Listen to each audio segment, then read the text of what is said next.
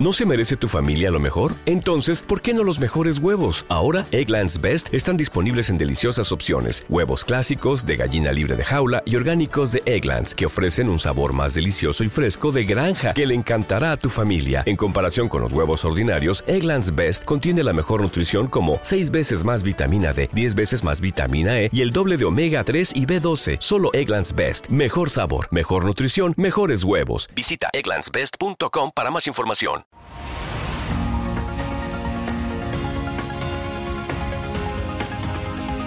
El foro de la inversión en Capital Intereconomía.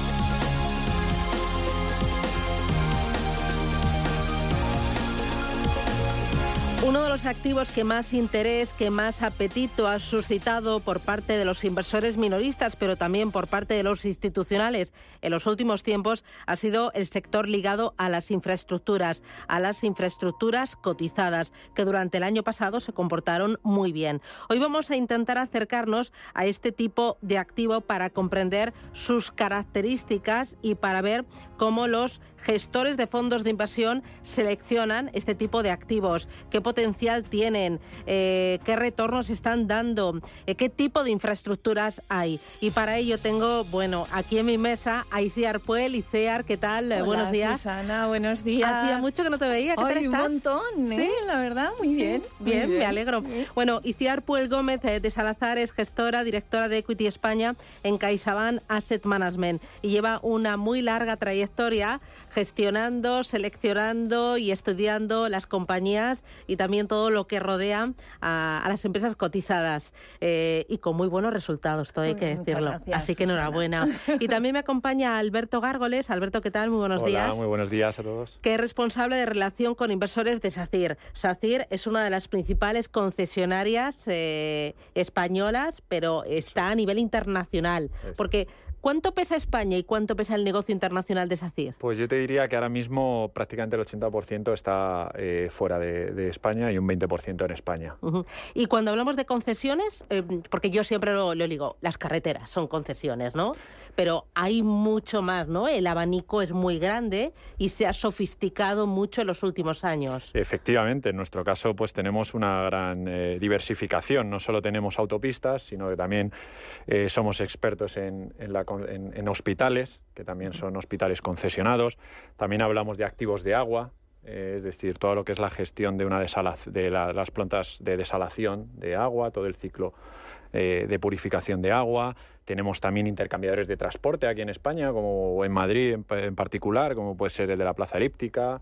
Eh, bueno, pues yo creo que, el abanico de, de activos concesionales cada vez más amplio. Es verdad que cada vez que se habla de concesiones de estos contratos público-privados no se habla de, carreteras, pero es verdad que el abanico de activos eh, es, amplio. Mm, ¿Y cuáles son las características, ICIAR, de este tipo de activos? Pues a ver, yo cuando voy a invertir en infraestructuras eh, no invierto directamente en un activo concreto. Yo invierto en compañías como SACIR o ferrovial que invierten directa en, infraestructuras ellos a través de, sus actividades normales. Entonces, ¿qué es lo que busco? ¿Qué beneficios busco yo con una empresa como SACIR o como todas las del mundo de infraestructuras? Es que tengan visibilidad, trazabilidad de los resultados, que sean compañías con bajo riesgo de crédito, compañías que tengan baja correlación con la actividad económica, porque son bastante predecibles, pero en este momento actual lo más importante que yo veo en una compañía de infraestructuras es que sus ingresos están ligados directamente con, con la inflación. Entonces veo un top line del negocio que bueno pues me previene y me ayuda en este entorno inflacionista a, acompañar los beneficios. Entiendo que muchos de los activos que tienen te ayudan a ti a dar visibilidad a la cartera, ya que muchas de las concesiones son a 10, 20 incluso 30 años. No, y más, y más. Es decir, la vida media de la mayoría de las concesiones es superior a 30 años. ¿eh? Tenemos concesiones de muy larga, porque han supuesto supuesto una inversión muy importante para las empresas concesionarias. Entonces, luego, eh, dentro de las condiciones de esa concesión, pues puede haber concesiones a 80 años. La vida media eh, puede estar en torno a 30, 40, puedo decir, en el sector en Europa. ¿Y son activo, un activo que realmente protege en un entorno de alta inflación y de bajo crecimiento económico? Efectivamente, sí, yo creo que como ha dicho Iciar, son contratos a muy largo plazo. Nosotros, por ejemplo, pues tenemos activos que pueden llegar hasta los 50 años, eh, nuestro activo en Estados Unidos, la Universidad de Idaho, o luego activos eh, algo más cortos aquí en España, pero en media nuestra cartela, nuestra cartera tiene unos 25 años de vida media, por lo tanto son contratos a largo plazo y lo que ha dicho Iciar y más importante, sus ingresos están ligados a la inflación, lo que en un entorno económico como el de ahora, pues para un inversor le protege bastante su inversión el que nuestros ingresos estén reconocidos. Así se ha visto un poco en los resultados que presentamos de los nueve meses, ¿no? donde tanto en ingresos, todos los resultados operativos del grupo fueron muy positivos, sobre todo apoyados en el negocio concesional. Luego también hay que linkarlo esto un poco con la, con la financiación. Es decir, en nuestro caso, en concesiones en particular, el 80-85% de la deuda es a, fija, es a tipo fijo o está hecheada. Es, decir, porque también la teoría te dice ¿no? que en, situaciones de inflaciones altas también pues, hay subida de tipos como las que estamos viviendo. Pero el tener hecheado o protegido un 80-85% de la deuda, pues también te permite el que des esa visibilidad de la que habla ICIAR, que yo creo que es lo más importante de cara al inversor. Visibilidad, predictibilidad y recurrencia, que es lo que nosotros queremos transmitir al mercado con, el modelo concesional que tenemos. ¿Y alta deuda? ¿Son compañías altamente endeudadas porque tienen que afrontar eh, proyectos de una muy gran envergadura? Tú por un lado tienes que son balances con deuda, lo único que la deuda está vinculada a proyectos concretos. Entonces, si tú tienes una concesión, como, como acaba de decir Alberto, a 50 años, tú tienes 50 años para recoger ese fruto de la inversión que tú has realizado. Entonces, ahora mismo en los estadios iniciales de la concesión, tú te encuentras que la relación de beneficio-deuda es muy alta, es un múltiplo muy, muy superior a lo que nosotros estamos acostumbrados de como mucho tres veces deuda neta EBITDA. Aquí eh, las compañías están endeudadas, pero claro, a medida que vas viendo la madurez de la concesión, la vida de la concesión a 50 años, tú ves que los dividendos que vienen de eso te compensan de sobra ¿no? esa capacidad. Al mismo tiempo, es un sector altamente diversificado geográficamente porque tienes infraestructuras en cualquier parte del planeta, desde países desarrollados, que entiendo que serán muy distintas las infraestructuras a las que se desarrollen en otros países eh, emergentes, y al mismo tiempo con muchos eh, subsegmentos. Hablábamos de concesiones de autopistas, aeropuertos, residencias, hospitales, tratamiento de agua. ¿Entran aquí también renovables? Sí, bueno, yo, yo tengo una clasificación siempre en la cabeza cuando hablo de infraestructuras. Tengo infraestructuras que tienen un componente más económico y otras un componente más social. Y dentro del económico me encuentro con infraestructuras de transportes, que ahí está eh, aeropuertos, puertos, imagínate cualquier cosa. Luego hay infraestructuras más ligadas a las telecomunicaciones, las antenas, los satélites, el cloud, el cloud, todo eso. Y luego las, las eh, más vinculadas a utilities. Ahí están las redes, el reciclaje, eh, todo esto que tú me comentas, que, que si eso no es infraestructura. Claro que es infraestructura. Todo lo que dura más de 10, 15 años eh, eh, en inversión en construcción se considera infraestructura. Estaba pensando, por ejemplo, en los data centers, que ahora son un segmento dentro del inmobiliario con un alto potencial porque todas las empresas necesitan un lugar donde guardar eh, todos los datos. Hay empresas que se dedican a ello. Ahí hay varias empresas como Merlin, ahora se, se quiere meter todo en el mundo de data centers aquí en España, pero yo no lo hasta ahora no se ha metido como una infraestructura porque no es una concesión. O sea, eso es una inversión que hace una determinada compañía, llega a un contrato a medio plazo con un Google, un Amazon de turno una compañía tecnológica para guardar ahí sus datos ¿eh? Y luego quedarse con el mantenimiento. Hoy por hoy no está, no, no está catalogada dentro de las infraestructuras. Puede que cuando esté más maduro el sector y haya más posibilidades de entrar eh, en esta vía por las compañías y, estructuras de financiación más ad hoc, pues nos encontremos con eso. No sé qué opinas tú, Alberto, mm. pero yo creo que ahora mismo... Justo, estoy totalmente de acuerdo. Yo creo que, que al final lo que determina que se, se, considere como una infraestructura no son contratos a largo plazo eh, donde tienes que hacer una fuerte inversión durante la etapa de construcción para desarrollar el proyecto y luego lo operas durante una serie de años con el fin de sacar rédito a esa inversión tan alta que has hecho. Como bien decías, eh, por poner ejemplos, pues a lo mejor en un modelo teórico de una inversión de mil millones, eh, al final las compañías, y relacionándolo un poco con la deuda, en torno a un 20 un 25% es propio equity que ponen las propias compañías, el resto se financia.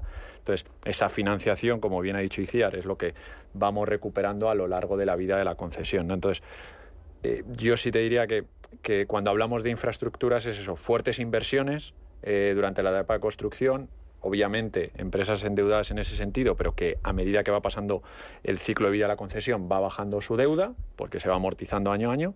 Tercero, tienen que ser contratos a largo plazo. y eso es lo que nosotros consideramos como, Riesgos. La regulación, que quizás eh, son empresas altamente reguladas. Altamente reguladas, sí. Son, eh, por, un lado es un riesgo, pero por otro lado es una virtud, porque también tener esos activos regulados te da unas bases sólidas de, a las que te puedes agarrar a la hora de, de negociar, ¿no?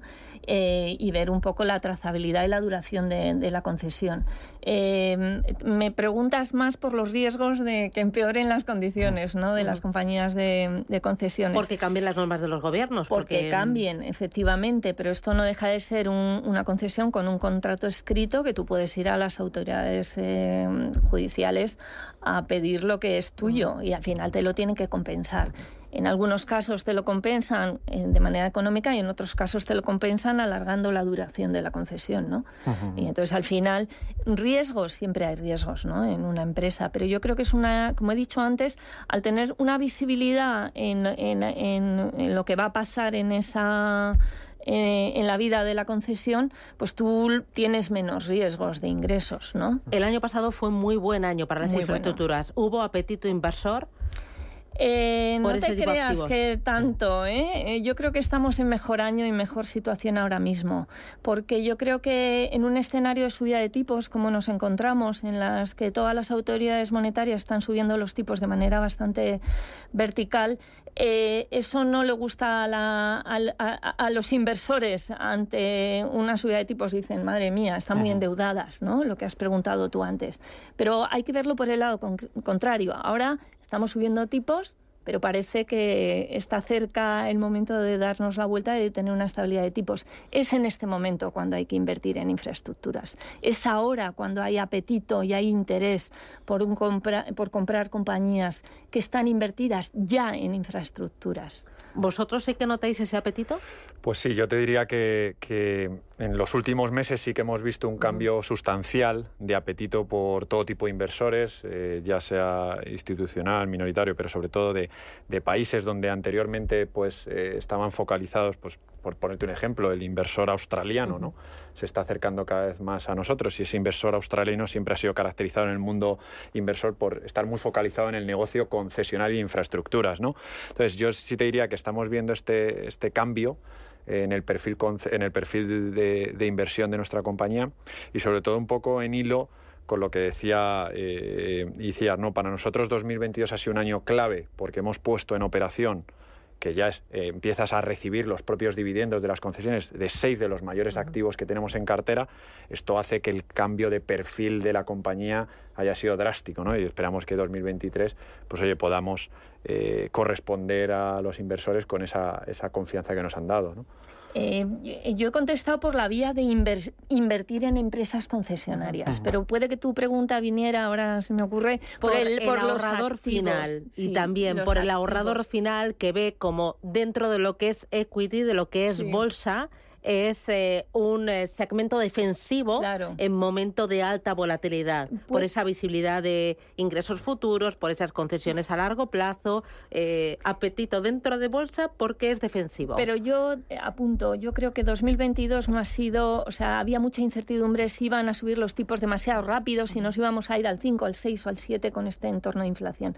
Ahora es en 2023 donde tenemos más visibilidad de hacia dónde van a ir los tipos y es ahora cuando puedes invertir en este tipo de compañías que, como ha comentado, muchas tienen financiación a tipo fijo, pero también el, el llamado proxy ¿eh? de- del bono pues nos, nos perjudica menos. ¿no? Y entonces, al final, yo creo que ahora este tipo de compañías nos gustan más a los inversores, con más visibilidad todavía. Y porque entiendo que el sector ha cambiado mucho en los últimos años. Totalmente. Antes quizás se veía como un sector o un segmento más doméstico y más aburrido y ahora es claramente internacional, una exposición a cualquier parte del mundo y también en cualquier segmento, que ya no hablamos solo de autopistas, sino es que el abanico es muy amplio y los subsegmentos te ayudan a diversificar eh, dentro de un propio fondo de inversión, ¿no? Puedes tener absolutamente de todo. Totalmente. La diversificación siempre reduce el riesgo a la hora de invertir. Todos lo sabemos. Entonces, la diversificación sectorial, la diversificación de divisas, de tipos de concesiones, para nosotros es clave. Si solo haces autopistas o solo haces autopis- o, eh, aeropuertos o hospitales, tienes que estar diversificados. Y también el tamaño, no todo en un activo. Tienes que estar en distintos activos. Y luego entiendo que también que es muy fácil el medir e incorporar criterios de gestión e inversión sostenible a la cartera con este tipo de activos. Pues eh, sí, es, es una de las vías que tenemos. Nosotros desde la gestora, para nosotros la inversión socialmente responsable es fundamental. Y, y estas compañías que invierten en hospitales, que antes decía hay dos tipos de, de infraestructuras, las económicas y las sociales. Y dentro de sociales todos invierten en ese tipo de activos sociales. Para nosotros la calificación que nos da el punto ESG es fundamental, porque queremos tener todos los fondos artículo 8 y artículo Y 9. vosotros tenéis desde SACIR una política de ESG claramente marcada. Total, es decir, para nosotros es otro de los pilares estratégicos de la, de la compañía dentro de nuestro plan estratégico 21-25. Incluso dentro del negocio concesional de infraestructuras, como hemos hablado, hemos sido muy activos durante este año. Hemos emitido dos bonos sociales en Colombia, eh, re- sobre todo pues, vinculados a un proyecto de carreteras. Pero sí que estamos muy abiertos a, a financiar. Nos gusta decir que desarrollamos eh, infraestructuras sostenibles y sí que ahí vemos un abanico eh, muy amplio y el ESG para nosotros es pilar estratégico desde el punto de vista de financiación como desde el punto de vista de inversión. Y entiendo que la labor de un gestor y la labor de eh, un eh, responsable de relaciones con inversores de una compañía como SACIR, estáis, eh, no sé si al teléfono eh, todas las semanas, pero, Pero muy a casi, menudo, ¿eh? ¿no? Casi. La semana pasada, de hecho, estuvimos hablando, estuve con el director financiero de SACIR también. Y a- a- así como hace unos años solo hablábamos de, de variables financieras, porque era lo que nos importaba, y además SACIR ha, ha tenido una transición ahí importante y estábamos muy encima, ahora ya siempre dedicamos un espacio a hablar de engagement. Engagement desde el punto de vista social, de gobernanza y, y bueno, pues ahí estamos al hilo. Yo presionando para eso, que hagan bonos sociales en Colombia, ¿eh? pero también que me saquen rentabilidad y mejoren el rating. Bueno, porque no van reñidas, van de la mano, ¿no? no, hombre, claro. Eso es, eso Pues es. Alberto Gárgoles, responsable de relación con inversores de SACIR, y Ciar Puel Gómez de Salazar, gestora, directora de Equity España en CaixaBank Asset Management. Enhorabuena, grandes éxitos y a seguir eh, fomentando la educación financiera y la educación financiera con ese sello ESG. Enhorabuena. Gracias. gracias. Hasta pronto. Gracias.